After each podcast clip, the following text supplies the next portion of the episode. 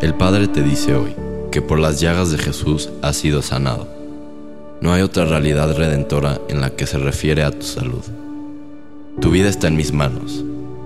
Tu salud estaba en mi mente cuando me incliné sobre el tronco y recibí llagas por cada enfermedad y dolencia que enfrentarás en tu vida. Tu sanidad es una provisión que está en el tiempo pasado. Yo no cambio de opinión en cada caso, en cuanto a si sano o no sano. La misma herida que te proveyó la salvación, te provee para tu sanidad el día de hoy. No he dicho, yo todo aquel que cree, así como las mentes engañadas sugirieron que no estoy dispuesto a sanar a todos, entonces su lógica sugeriría que no estoy dispuesto a salvar a todos.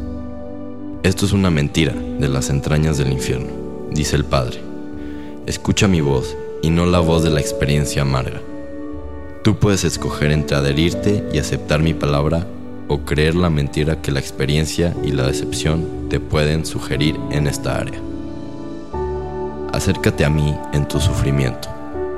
Ven a mí en momentos en los que eres atacado en tu cuerpo.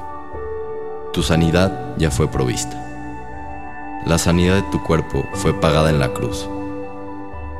Paga el precio y no hay condiciones religiosas complicadas que deban cumplirse antes de que experimentes el milagro. Cumplí las condiciones para tu sanidad en la cruz. Dile a tu mente y a esos pensamientos de incredulidad que sean silenciados y ven con sencillez y expectativas a mi presencia, esperando ser libre y esperando que la sanidad sea tu porción.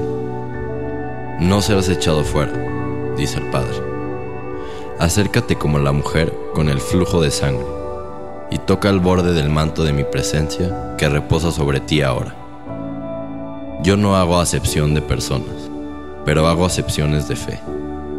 Tu fe va a hacer lo que pueda hacer, y mi presencia hará lo que mi presencia pueda hacer, y tu situación se invertirá, y tu sanidad será tu porción.